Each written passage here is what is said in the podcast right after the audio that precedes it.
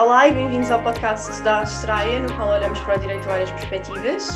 Eu sou a Leonor. E eu sou a Beatriz. E temos hoje aqui connosco a Inês Viterbo. Em primeiro lugar, muito obrigada por teres aceitado o nosso convite e falarmos um bocadinho sobre direito e o sistema prisional. Obrigada eu pelo convite, Leonor e Beatriz. Só um bocadinho sobre a Inês. Eh, a Inês é a coordenadora de políticas públicas na APAC Portugal é responsável por iniciativas de advocacy para a melhoria do sistema prisional português, junto de decisores políticos, pela organização de eventos e campanhas de consciencialização sobre a realidade das prisões portuguesas. É formada em Direito e anteriormente exerceu funções como adjunta do Secretário de Estado da Modernização Administrativa e como advogada na Moraes Leitão, especializando-se em contencioso civil e em pro bono jurídico. Em primeiro lugar, gostava de perguntar, Inês, uh, porquê Direito e o que é que te motivou para, para ir para Direito?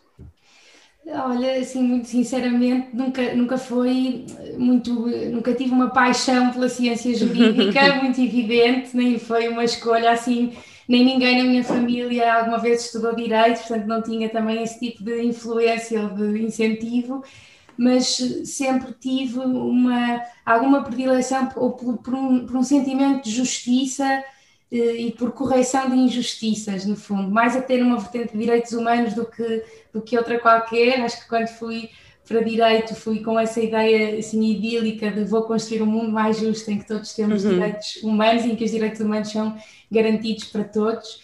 Pronto, e, e fui motivada por isto na altura, ou, ou ia para direito ou ia para economia, e acho que prevaleceu esse, esse, esse, senso de justiça, portanto foi, a escolha foi por isso. Obrigada Inês, eu acho que, que, nós nos identificamos um bocadinho, quer dizer, não sei pelo Leonor, mas pelo menos eu identifico um bocadinho com essa motivação. E, e, na altura também estive indecisa entre Direito e Economia e escolhi Direito um pouco por receio à matemática, foi um bocadinho esse o exercício de, de, de escolha.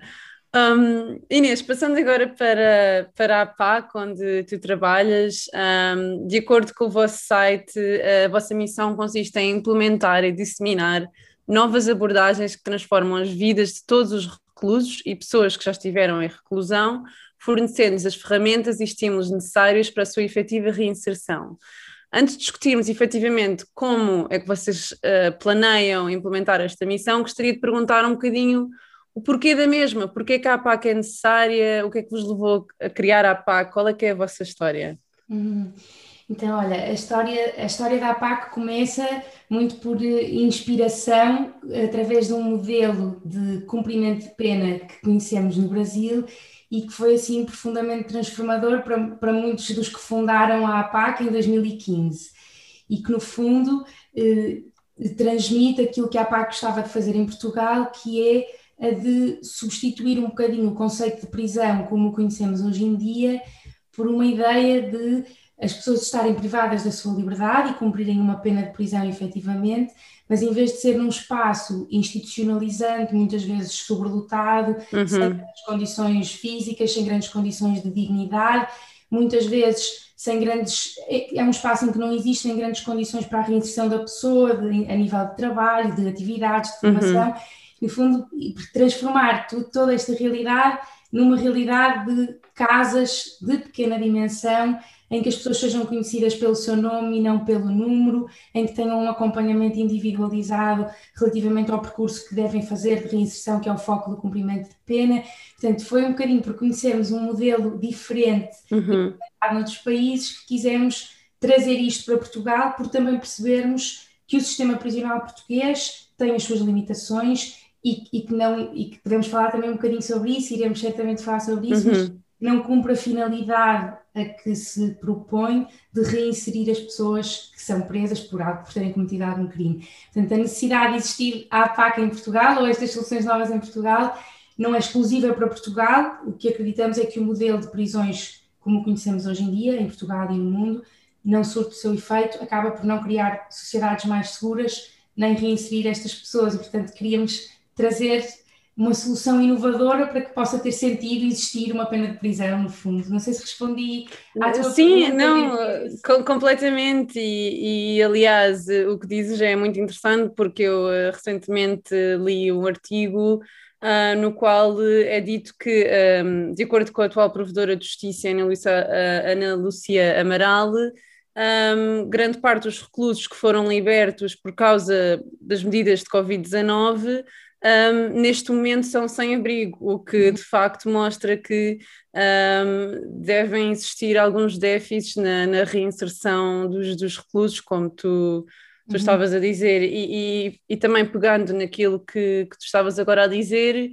Um, portanto, a primeira prisão em Portugal uh, surgiu em Lisboa em 1885 Desde então construíram-se mais 48 e a população prisional atual é de cerca de 12.793 reclusos. Uhum. No entanto, sim, diz, diz Inês. Diz. Era, um, era uma correção pequenina, mas é, esse número reduziu ligeiramente, ligeiramente okay. por, causa de, por causa das libertações que ocorreram no contexto atual. Okay. Qual, é, qual é o número mas, atual? Assim, é cerca de 1450, 11.450. Eh, ok, sim, sim, ok, está bem, está bem. Então, eh, atualmente temos cerca de 11.450 reclusos, obrigada pela correção.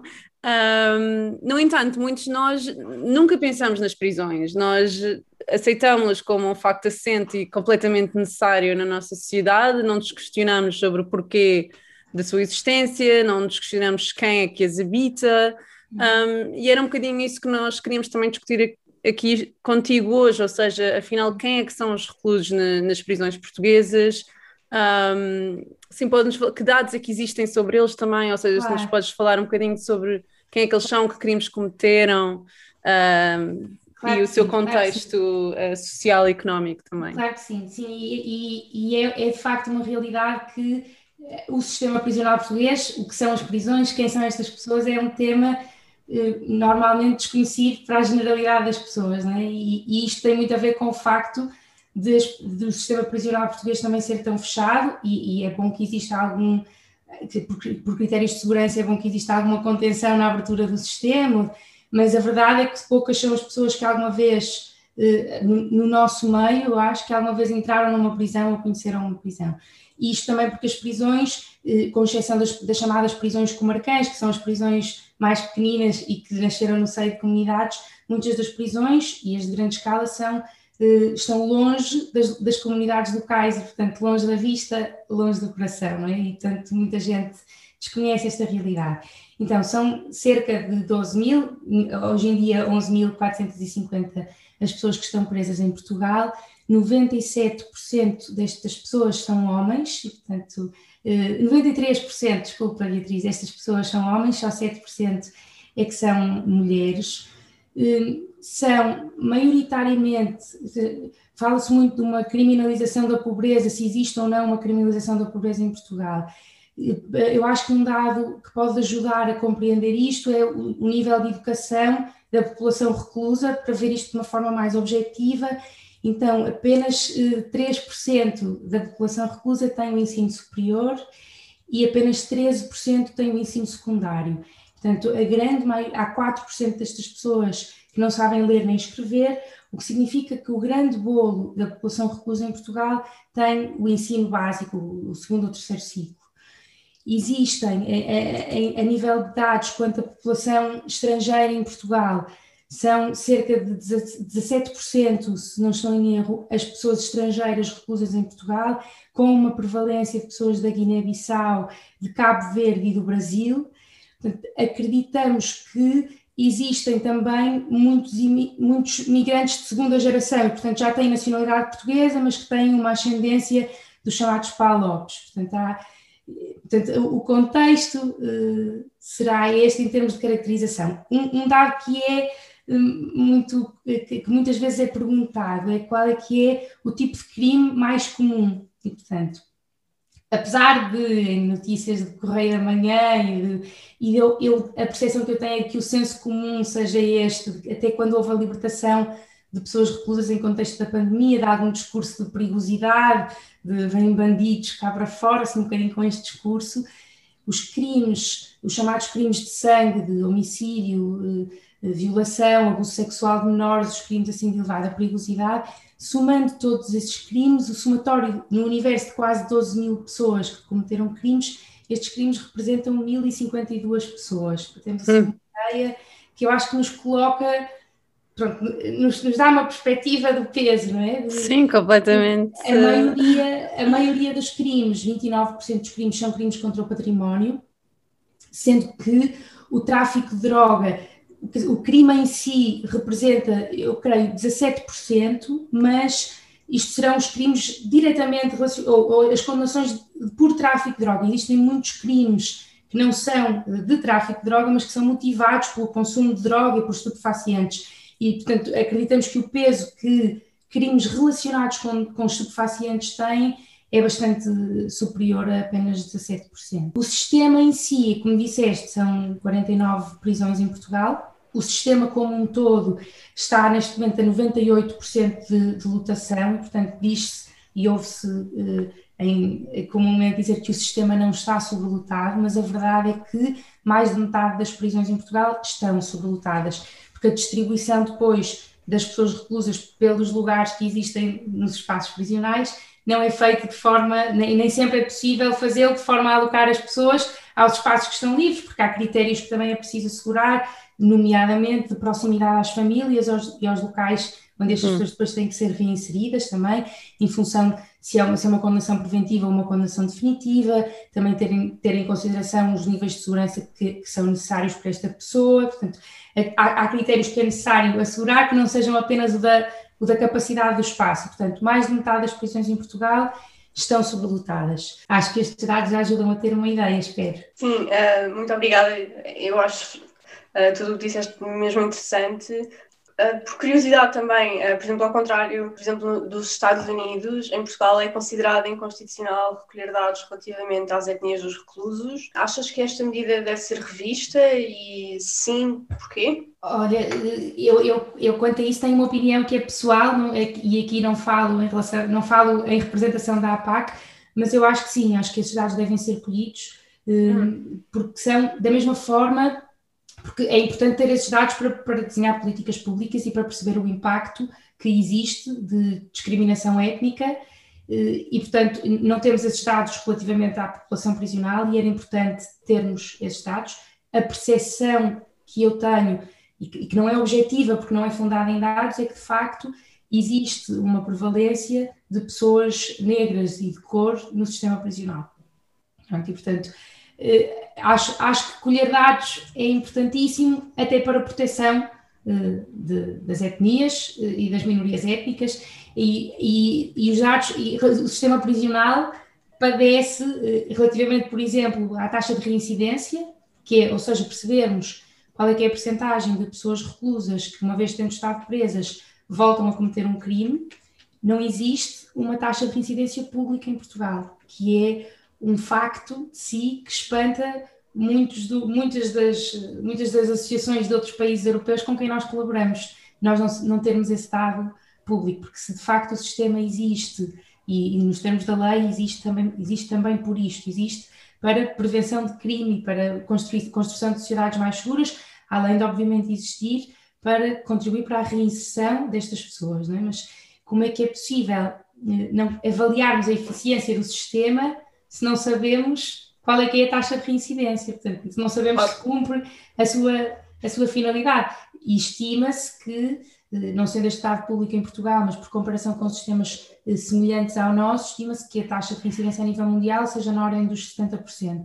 Portanto, que 70% das pessoas que passam por uma prisão voltam a cometer um crime, o que já de si é sintomático e nos deveria fazer pensar o que é que é este modelo de prisões que concebemos e que é implementado não só em Portugal, mas no mundo. Pronto, no fundo, a verdade é que se 70% das pessoas saíssem de um Serviço Nacional de Saúde sem terem o seu problema, o seu, problema de saúde olhado, não, não, resolvido necessariamente, mas, mas uh, cuidado, estaríamos preocupados, não é? E acho que é, é um exercício. Portanto, dados, transparência do sistema, sou a favor que sejam recolhidos. Eu concordo completamente. E por que achas que os dados sobre a taxa de reincidência não, são, não existem, não, não são recolhidos?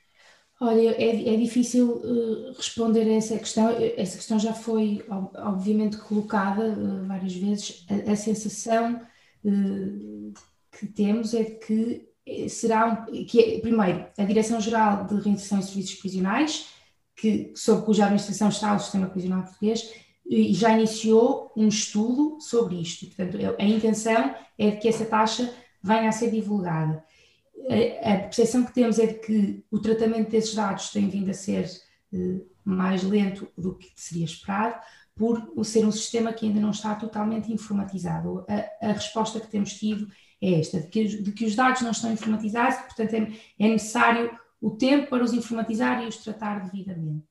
Não é.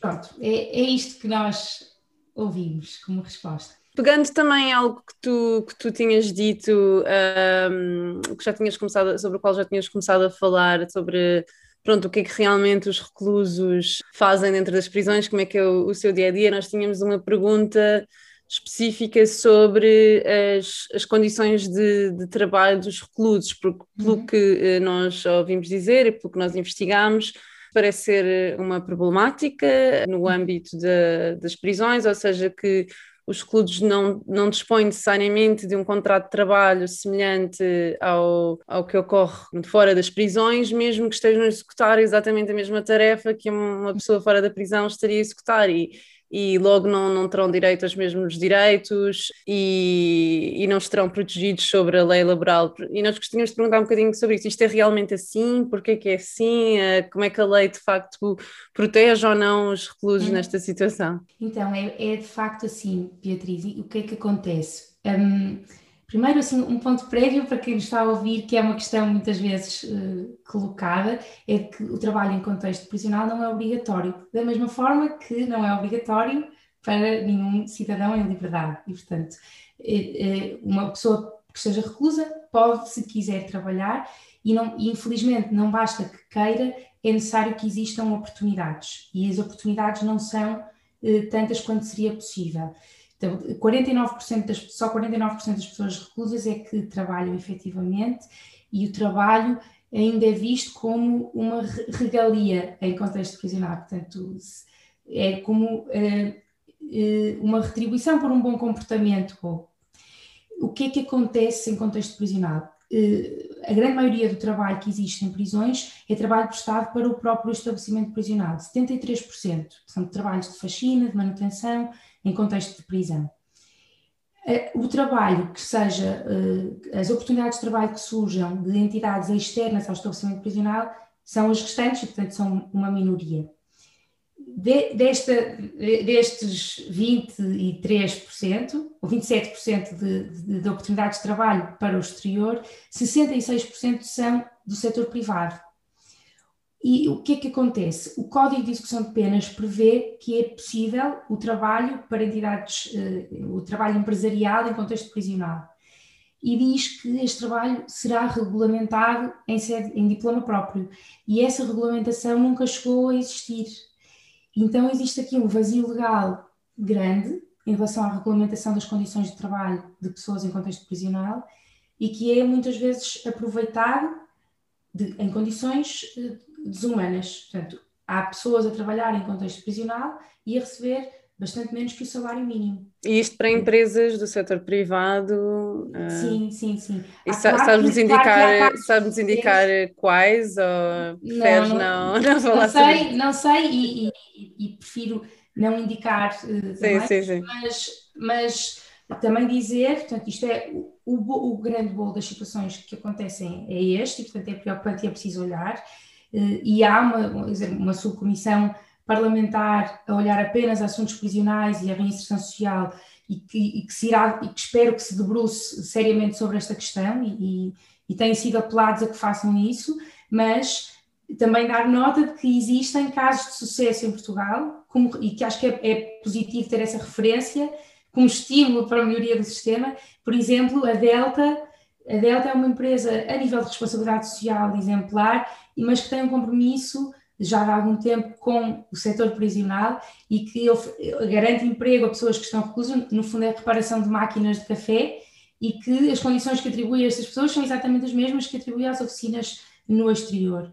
Há, há exemplos uh, de sucesso, mas existe um mundo oculto no trabalho em contexto prisional que é preciso, uh, que é preciso olhar. Uhum. Sim, sim. Sim, também é um bocadinho como explicaste, por lacuna legislativa, certo? Sim, sim. Uhum. E pronto, e depois também dar esse enquadramento que falaste nisso e é verdade, Beatriz, uhum. que o enquadramento depois laboral uh, das, das pessoas reclusas também é deficitário, não, não existe um enquadramento na segurança social, não pois. são, existem descontos, não, portanto, os contratos não são celebrados diretamente com a pessoa reclusa, mas são celebrados com o estabelecimento prisional onde essa pessoa reclusa está, portanto há, há um, é de facto eh, um contexto de muita fragilidade.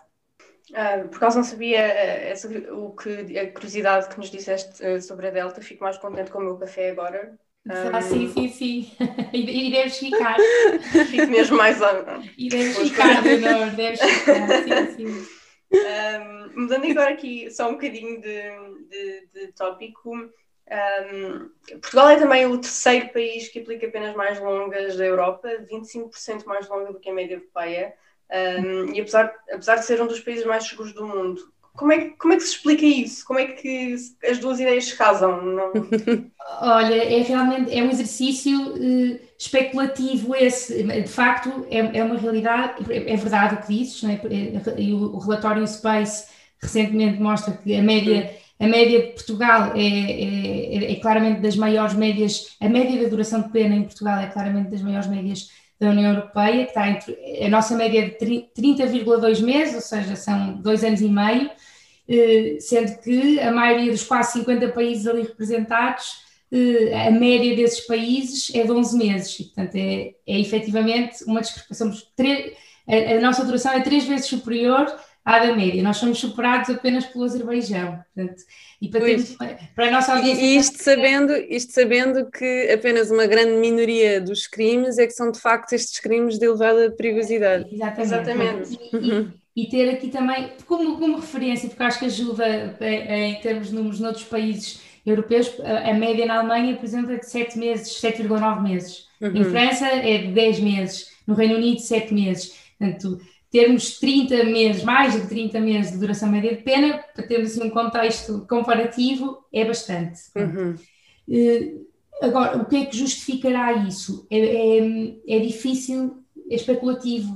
Teremos molduras penais já de si excessivamente longas.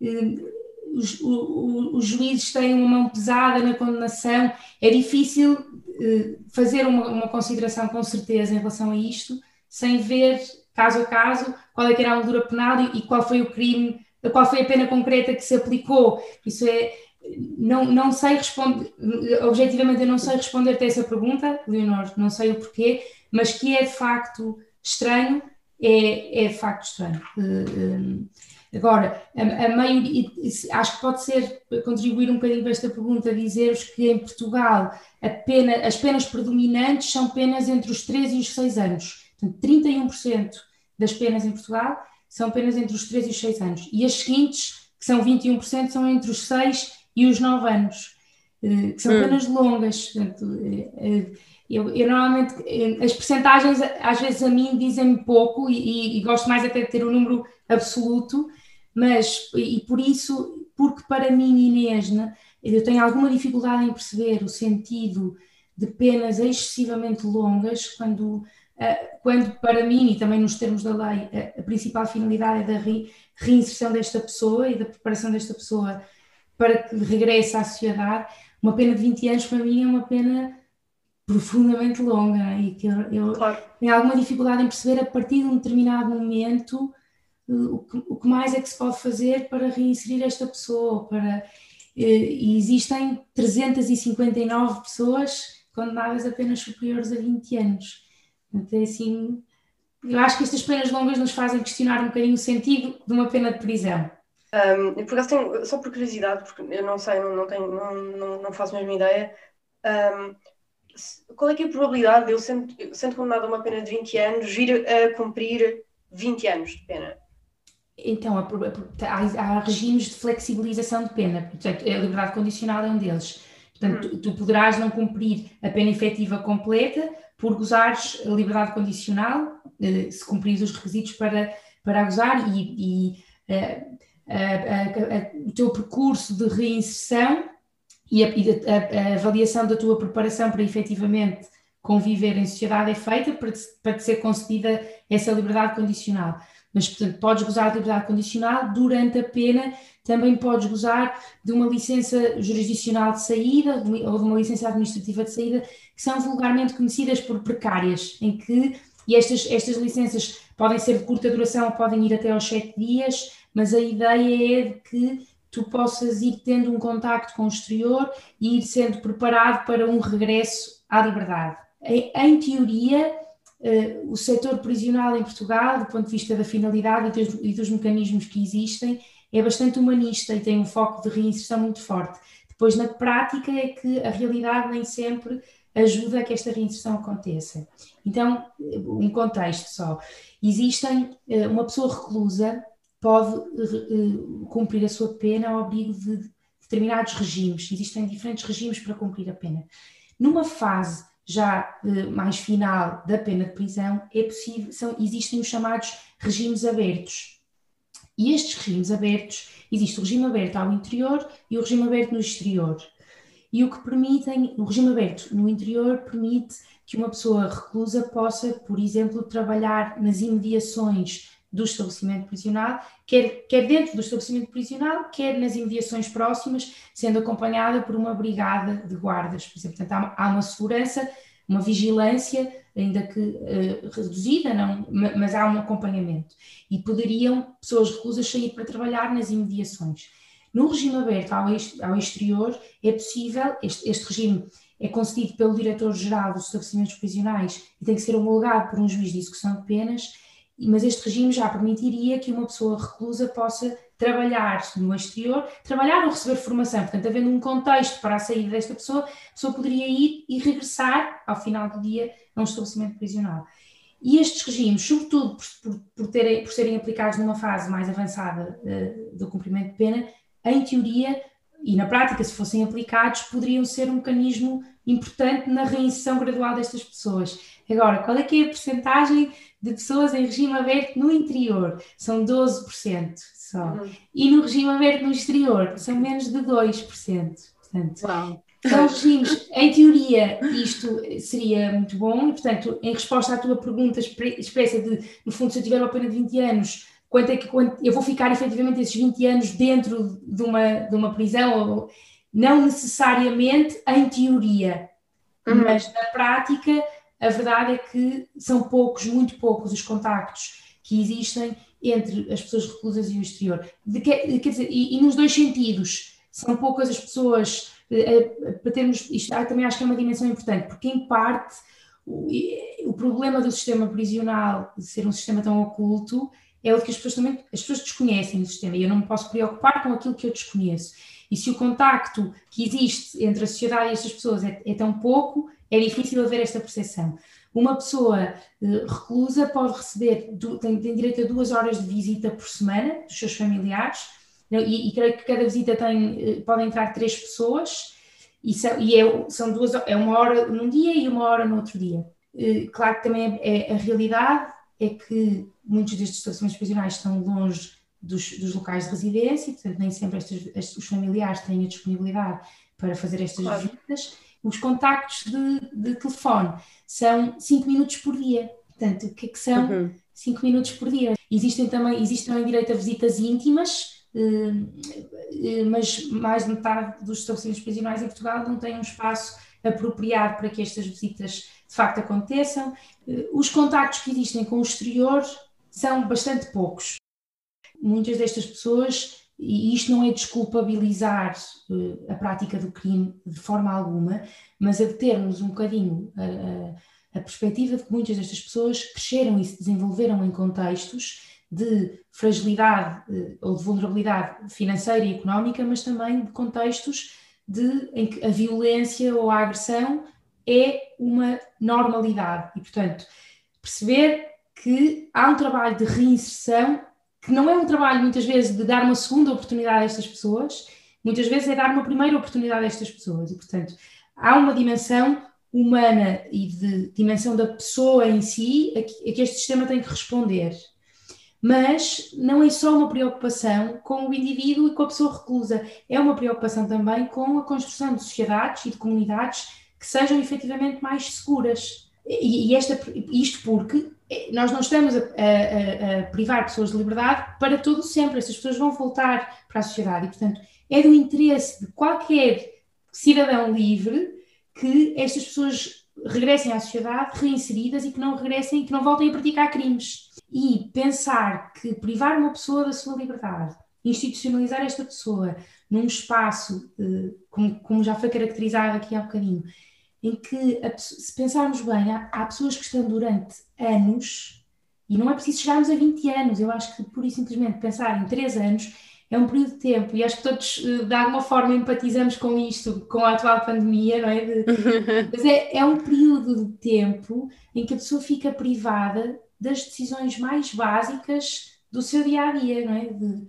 o que é que eu vou comer, o que é que eu vou fazer, uhum. com quem é que eu vou estar, não ter um espaço de privacidade que seja só meu, forçosamente dividir o espaço onde eu durmo, vivo, dizer, eh, o meu espaço de higiene, muitas vezes, dividi-lo forçosamente com muito mais pessoas, muitas vezes não ter um estímulo de ocupação, de trabalho, de estímulo intelectual, tudo isto durante um período tão prolongado de tempo, quando a APAC tem, tem um negócio social que é a Reshape Ceramics, que é no fundo uma empresa que produz cerâmica e que vende, uma empresa e que só contrata pessoas que estão ainda presas e que há uma oficina no estabelecimento prisional de Caxias ou, e, e tem uma oficina também no exterior eh, que contrata pessoas que estiveram presas. Portanto, é, é, é, um negócio social no sentido em que emprega pessoas deste público vulnerável e os retornos deste negócio são para investir na atividade da associação, da APAC. Portanto, isto é só um, breve contexto. E por causa da, da Reshape, eu fui entrevistar pessoas reclusas que quisessem candidatar-se a esta vaga e, e depois de, de abrir esta oficina, estava a falar com um dos nossos trabalhadores e, e, a dizer, então, olha, neste momento já nem, já nem pode ir ao pátio estar ao ar livre, de, porque no fundo o tempo que tinham para estar ao ar livre sem ocupação, ele neste momento está a trabalhar connosco. E dele dizer, ai, mas olha, eu prefiro isto para mim, o tempo aqui passa tão rápido, só de eu ter uma ocupação e sinto que é útil aquilo que eu estou a fazer, e, e estamos aqui, os que estamos aqui, é um ambiente bom, agradável, saudável, para mim, eu prescindo do meu tempo ao ar livre no pátio sem ter o que fazer. Portanto, de facto, o decurso de tempo para estas pessoas durante três anos, num contexto de reclusão, tem um impacto profundo na saúde mental destas pessoas, mas também na, na dessocialização. Eu acho que isto é, é importante termos esta percepção, não só não estamos a contribuir para a reinserção, como muitas vezes estamos a contribuir precisamente para o oposto. É? E acreditar que uma pessoa que esteja privada de liberdade nesta circunstância durante tanto tempo irá sair e ser um cidadão profundamente ativo, contributivo para a sociedade, profundamente reintegrado, isto é uma ilusão. Pronto, exato, eu, exato, Inês. E, e, eu acho que isso é um excelente ponto para a minha próxima pergunta, talvez um bocadinho uh, provocatória, mas que será um, um meio de entrada também na, nas soluções que a APAC uh, propõe para resolver estes problemas que tu estás a referir. Um, ou seja, as prisões foram criadas no século XVIII em pleno iluminismo como um, tendo o objetivo de humanizar as punições na sociedade, porque antes disso não tínhamos castigos corporais e outros mecanismos talvez muito menos uh, humanos, vá mais uh, degradantes, por assim dizer.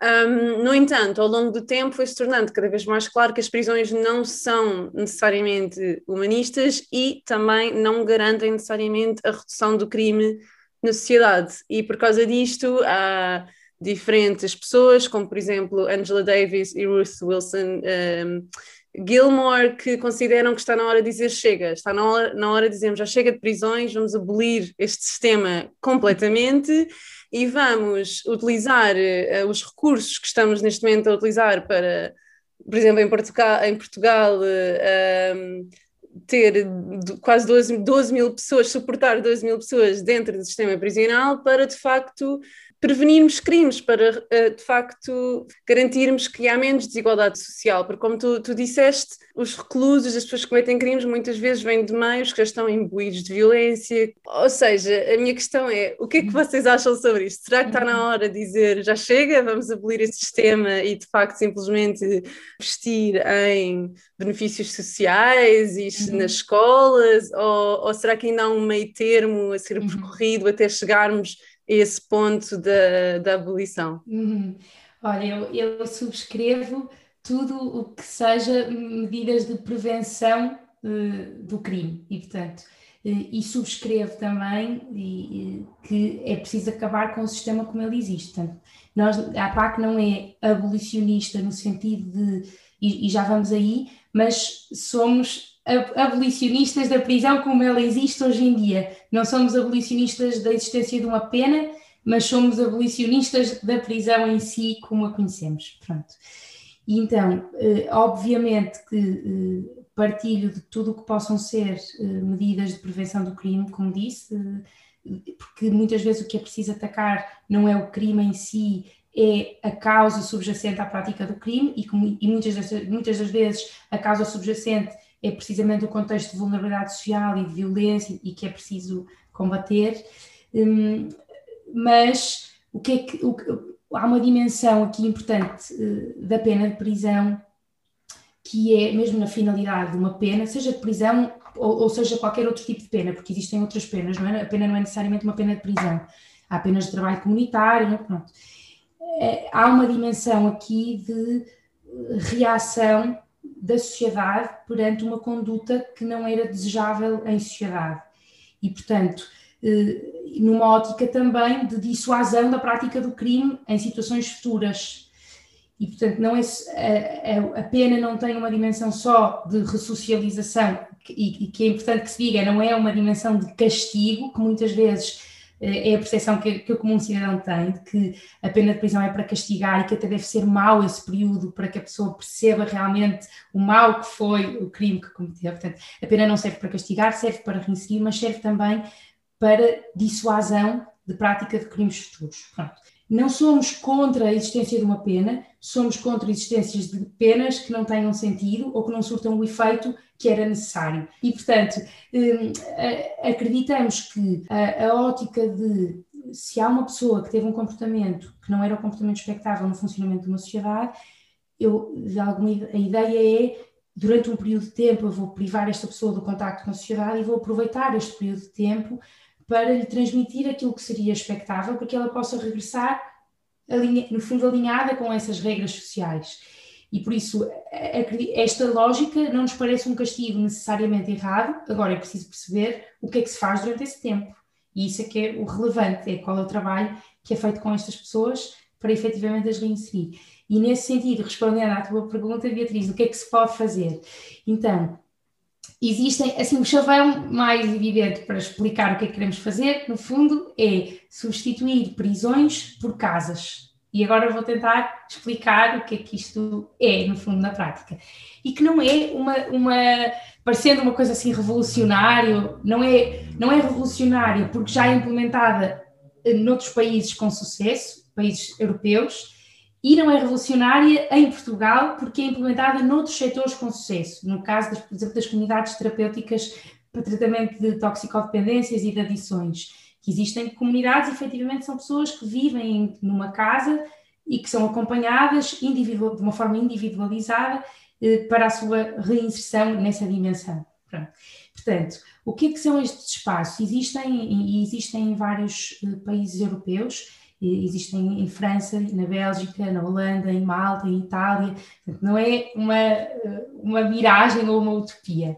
São, no fundo, são casas de pequena dimensão, que não, é, não existe um número objetivo, ou máximo, ou mínimo, mas que em média rondarão as 20 pessoas, há alguns casos com 30, outros casos com 15, mas uma média de 20 pessoas, e a dimensão não é um fim em si mesmo, é um meio para que porque apenas é um espaço pequeno permite um acompanhamento individualizado da história de cada uma destas pessoas e não só da história passada, mas também da projeção de futuro que esta pessoa quer para a sua vida, que é um foco que é importante ter-se durante a privação de liberdade, e permite que, por ser um espaço pequeno, por ser uma casa que é o que é normal para qualquer pessoa em liberdade, é o espaço normal para vivermos, permite que existam rotinas intracomunitárias são de sociedade, não é? Quer dizer, numa, numa prisão como a conhecemos hoje em dia, ninguém sequer, sequer decide a emenda da semana, não é?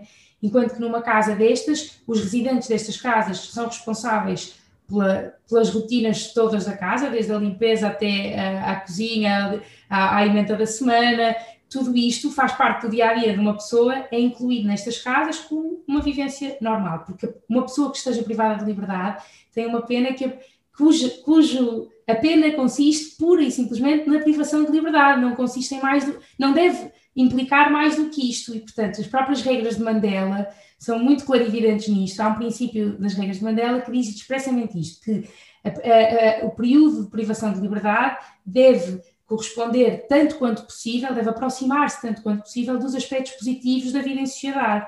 Isto porque estas pessoas vão regressar a uma vida em sociedade. Se, se o objetivo é prepará-las para isso, é bom que o seu dia a dia se aproxime tanto quanto possível do que é o dia a dia em sociedade. E, portanto, a casa é o espaço normal em sociedade e, portanto, estas pessoas poderem estar privadas da sua liberdade num espaço que seja minimamente familiar, que lhes permita ter autonomia, ter, a sua, ter um espaço de privacidade e ter rotinas intracomunitárias de uma pessoa em normal vida em sociedade, é o ideal. O que é que é para mim o grande, uh, o grande elemento destes, desta solução das casas? É que são casas que são inseridas numa comunidade e que, portanto, permitem que exista, dentro, obviamente, de padrões de segurança necessários, que exista um contacto gradual e progressivo destas pessoas com as comunidades locais. E há projetos, quer dizer, há um projeto, falando assim em casos concretos, há uma, uma herdade nos arredores de Paris que se chama La Ferme de Moyambry e que, onde vivem eh, homens, eh, neste caso são só homens, que estão ainda a cumprir a plena privativa de liberdade, na fase final, e é uma herdade onde eles vivem e trabalham, têm produção agrícola e vendem os produtos uh, que produzem às comunidades locais e, e, e, para, e, para, outras mais distantes também. Mas, por viverem perto desta herdade, existem exercícios que são excelentes para a desconstrução de mitos. Essas pessoas vão jogar futebol e badminton com a Associação Local de Futebol e de, e de Badminton. E o, o mero exercício de, e os testemunhos de, dos residentes de, eh, da vila que, que, passam por esta experiência são mesmo uh, reveladores do que é o receio que, que as pessoas têm legítimo e que não se pode abafar, que é preciso trabalhar em conjunto. Mas o exercício é, jogam futebol com estes homens e pensam, bem, são, são pessoas normais, são, uh, portanto, que é óbvio que são pessoas normais, é? mas que, mas que no nosso mindset não são pessoas normais, são pessoas perigosas, são pessoas. Uhum. Portanto, o contacto gradual, e outros casos existem, por exemplo, de eh, casas que têm negócios sociais, desde cafés ou padarias, em que o contacto que existe com o exterior é eu produzo aqui e estou a vender e as pessoas da comunidade local vêm tomar café aqui. Ou é possível que as associações de voluntariado locais usem o espaço comum desta casa para fazer uma reunião de programação da próxima semana. De, existirem gradualmente contactos que permitam desconstruir mitos que existem e receios que existem em relação a esta população, mas que permitam também haver uma, uma aproximação gradual destas pessoas à comunidade. E, e, e os testemunhos são, eh, de ver nos iam fazer pensar quando eh, há, há pessoas que estiveram privadas da sua liberdade durante 10 anos, a quem um destes projetos é dada uma nota de 5 euros e diz: Olha, podes ir a um shopping e comprar aquilo que precisares e, e deles não saberem gerir sequer o, o que é que são 5 euros, o que é que representam 5 euros, porque é que me está a dar esta nota, isto de certeza que tem algum engodo aqui por trás, de, em coisas básicas do nosso dia a dia que estas pessoas estão privadas durante tanto tempo. Portanto, esta ótica de se as prisões fossem estes espaços em que eu estou privada da minha liberdade, mas estou num espaço em que eu sou conhecido pelo meu nome, em que me relaciono com as pessoas com quem eu vivo, em que tenho autonomia de decisão sobre as rotinas do meu dia, em que posso trabalhar, em que posso ter contactos com o exterior graduais e, e não ficar à margem, completamente marginalizado, numa, num processo de dessocialização. Tudo isto poderá contribuir para que estas pessoas sejam efetivamente reinseridas. Pronto. E muitas vezes, e isto para concluir, uh, existe o discurso, e isto vem tronca naquilo que me tinhas perguntado antes, Beatriz, entre o discurso de ah, já agora prisões de luxo, uh, daqui a nada, se construirmos casas dessas, e depois muitas vezes eh, os exemplos que existem são exemplos nórdicos, ou as casas holandesas têm de facto bom aspecto, não é? Portanto, e, e tudo isto, ah, já agora daqui a nada vamos todos querer ir para a prisão. E isto é, é alarmante quando a resposta é esta, devia mesmo fazer-nos pensar que é, de facto, se esta pessoa se calhar parava a pensar o que é que é a privação de liberdade, se calhar não diria isto, não é? Ninguém quer estar privado de possibilidade de circular livremente e de estar livremente com quem quiser. E se em algum momento alguém quiser ir para uma prisão e viram situações destas na atual pandemia, de pessoas que foram libertadas em contexto da pandemia e por não terem lugar de recuo pediram para regressar a um estabelecimento prisional, isto é alarmante, uhum. to say the least. Portanto, se se, existe, se alguma vez existem essas situações, o que é preciso é olhar à, à causa subjacente e perceber se esta pessoa não tem um contexto. Isso são questões de segurança social, de previdência social, pobreza extremos. Não uhum. é, aí o problema que tem que se endereçar é outro, não é? Exato, que... exato, exato. Por exemplo, no Japão, em, em que há um grande problema social de, de solidão e de, de, depressão, pessoas mais idosas um, cometerem pequenos crimes para irem para a prisão porque seria um local onde poderiam contactar com outras pessoas. Um, mas pronto, isto é só um pequeno... certo, mas Não, mas isto acontece no Japão. Exatamente, e essas realidades existem e é importantíssimo olhar a elas e, e às causas e trabalhar nas uhum. causas. Uhum. Agora, não temos que ter prisões más Sim, para não, garantir que essas situações não, não faz sentido nenhum. Porque aí essas situações continuam a acontecer e temos uma, uma solução má para uhum. quem está efetivamente recluso e para a sociedade em geral. Pronto, é... Um, agora, só mesmo para. Já estamos aqui um bocadinho em cima da hora, só para terminar, Inês, gostávamos de, de, fazer uma pergunta que fazemos de uma forma adaptada a todas as nossas convidadas, e no teu caso seria: que conselho darias a alguém que, tal como tu, gostaria de sair de um grande escritório para ir trabalhar numa ONG? Ah, que conselho daria? Uh ou seja, se calhar explicando um bocado melhor a ideia, porque eu acho que há muita gente que gostaria de trabalhar em direitos humanos ou uhum. em algo mais em prol da sociedade, mas tem um bocadinho esse receio uh, e, e também é um bocadinho, pronto, porque é difícil encontrar emprego e depois também é um bocadinho essa ideia que nós, um, uma vez entrando num escritório e entrando pela vida dita tradicional da advocacia, uhum é difícil sair uh, uhum, desse uhum. meio uhum.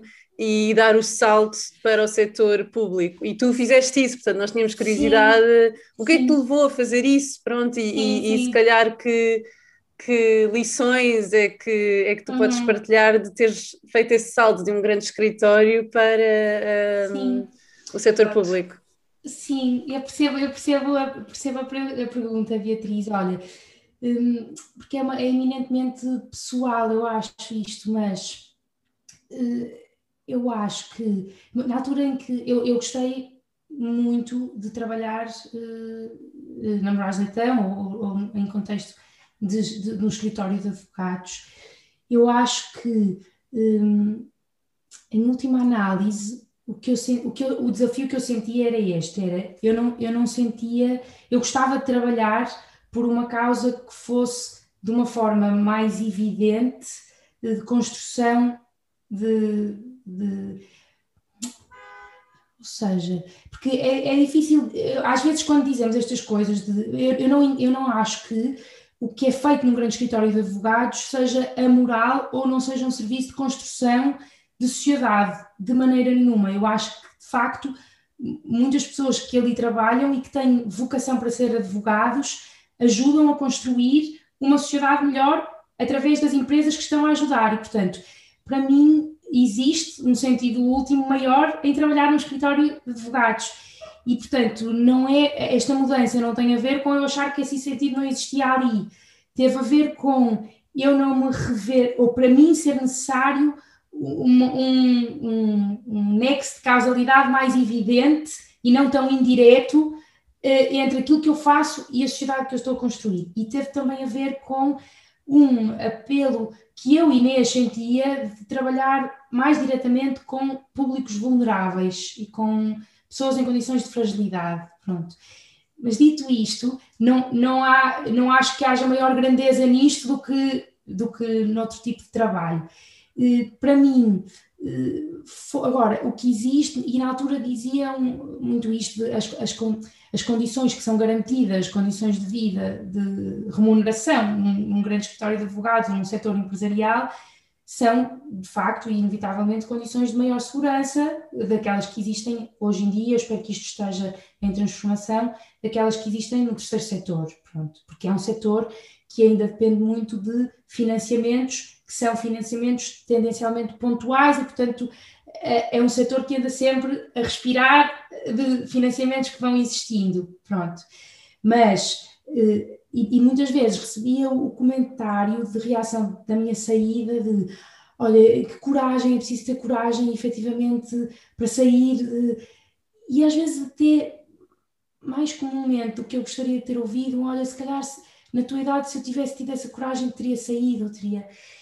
E, e eu não senti, genuinamente, eu não senti que aquilo fosse um ato de coragem. O que eu senti foi: olha, para mim é evidente que o caminho não é por aqui, ou eu não sinto que seja que isto seja profunda, que eu me sinta profundamente realizada neste registro, ou que este tipo de trabalho seja o que eu, Inês, estou chamada a fazer. Ou, e portanto foi, foi mais um exercício de liberdade. Olha, não é por aqui, por isso vamos procurar outro sítio que seja por aí.